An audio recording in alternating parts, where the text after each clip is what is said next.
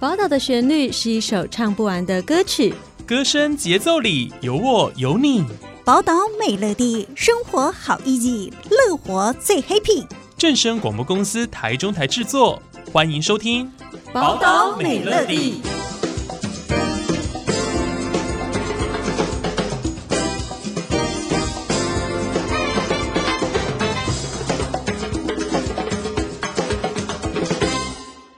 众朋友，大家好，欢迎收听《宝岛美乐蒂》，我是雅燕。今天节目当中要分享的主题是有关于职灾劳工唔免惊，职灾各管员陪你行。在节目当中，我们访问到彰化县政府劳工处劳动条件科科长刘信芬刘科长来到节目当中。要来跟大家谈谈有关于职灾劳工有什么权利以及资源可以运用的。刘科长好，主持人、各位听众朋友，大家好。首先想请问科长，有关于劳工职业灾害保险以及保护法相关的规定是什么呢？有关劳工职业灾害保险及保法，简称灾保法哈，其实在去年五月一号正式上路。那其实法令上哈，它是呃一部专法哈。那专法的形式就是原来的劳工保险条例里面规定有关职灾业灾害的保险的相关专章的部分哈，把它抽离哈。那再来就是跟着职业灾害劳工保护法哈，做一整合，以专法的形式哈呈现。那其实这修法有四个特色哈，第一个就是扩大。强制纳保的范围，那受雇劳工到职场即为保险生效日哈。第二个就是提高职灾保险各类给付的金额哈。那第三个哈，呃，强化哈职灾劳工的预防和重建措施哈。第四个就是呃很重要的哈，对雇主相当重要，就是只要你定期缴少许的保费，那会政府单位合理的分担雇主补偿的责任哈。以上四大特色的部分。另外，想请问有哪一些人需要加入职业灾害的保险呢？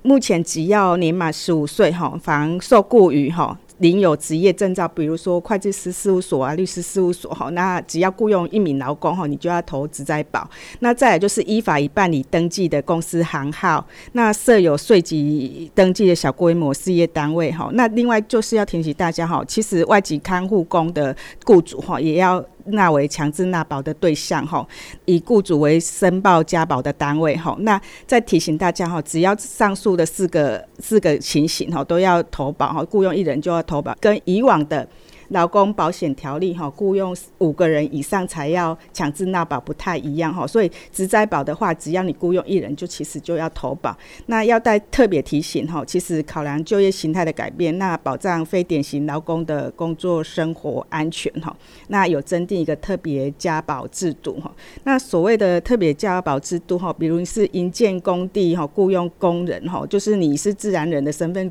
呃，比如工头，你雇佣一个工人哈，那再来就是。另外就是我们现在平台很流行嘛，吼，那平台的外送员吼，其实都是可以，呃，是特别加保的人员吼。那这个特别加保哈，其实是即时保险，即时提供保障吼。那可以透过超商的 iPhone 机台或者是网络申报。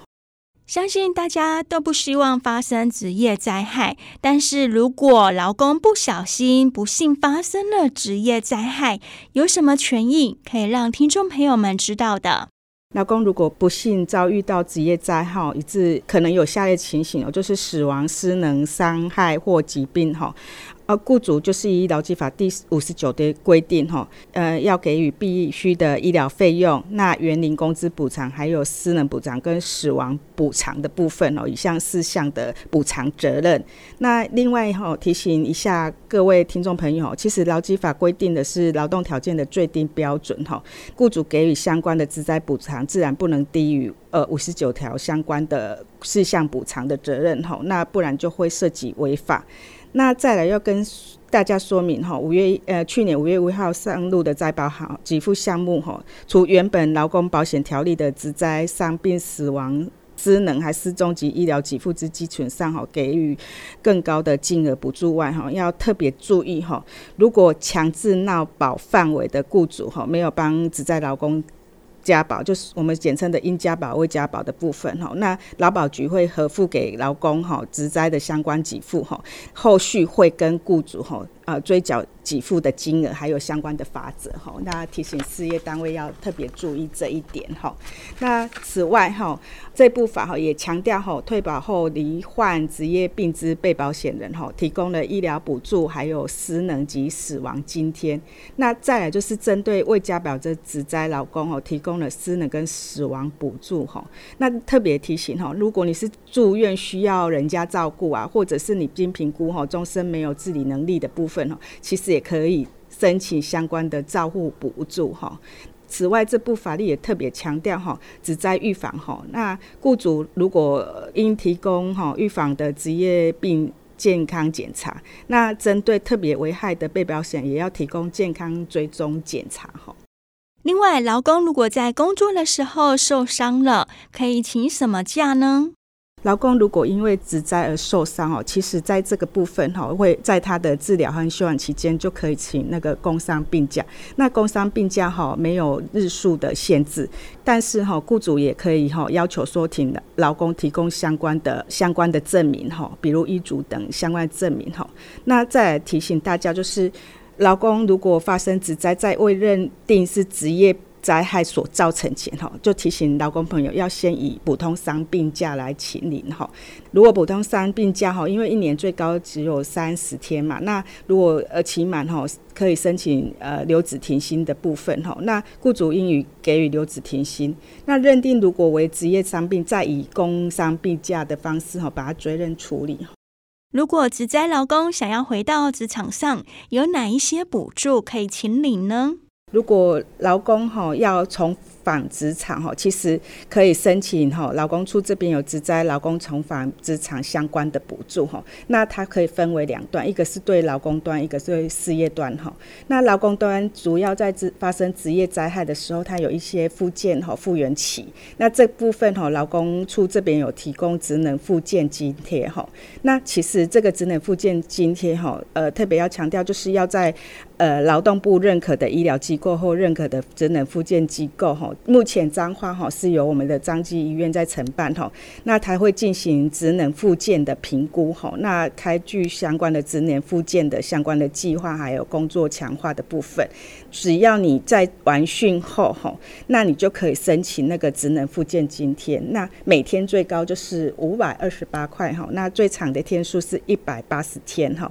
那另外要提醒大家哈，今年新增了复工交通协助。那为什么会有复工交通协助？哈，跟大家说明，因为我们现在目前职能复健机构在彰基哈，所以它比较远一点。后续如果呃南瞻地区哦，其实可以透过职能复健的相关网络医院哈，就是目前是我们的属立属彰的部分哈。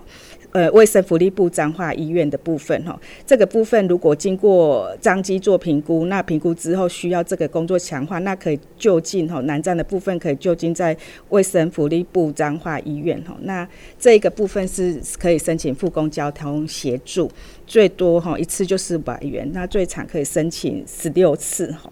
再来就是提醒事业单位哦，如果你雇佣职灾的劳工哦，其实政府也是提供相关的呃一个辅具设施哦，最高可以补助十万块哈。那另外就是你如果雇佣职灾的劳工哦，那我们这边也有提供相关的薪资的补贴。那你要雇佣失能劳工满六个月哈，那再来就是。依据他失能的等级的不同，哈，我们会提供呃平均月投保之百分之三十到七十的相关薪资补贴，那最长哈可以申请十二个月哈。另外，县政府也是有贴心的服务，是如何来协助发生职业灾害的劳工朋友？是否有专人的服务呢？其实，在那个就是职灾劳工的朋友的协助哈，我们设有三名的职业灾害专业服务人员，那我们提供了一对一的专人的服务哈。最重要是快速的协助家庭恢复功能哈。那其实，在职灾劳工朋友本身发生的一些。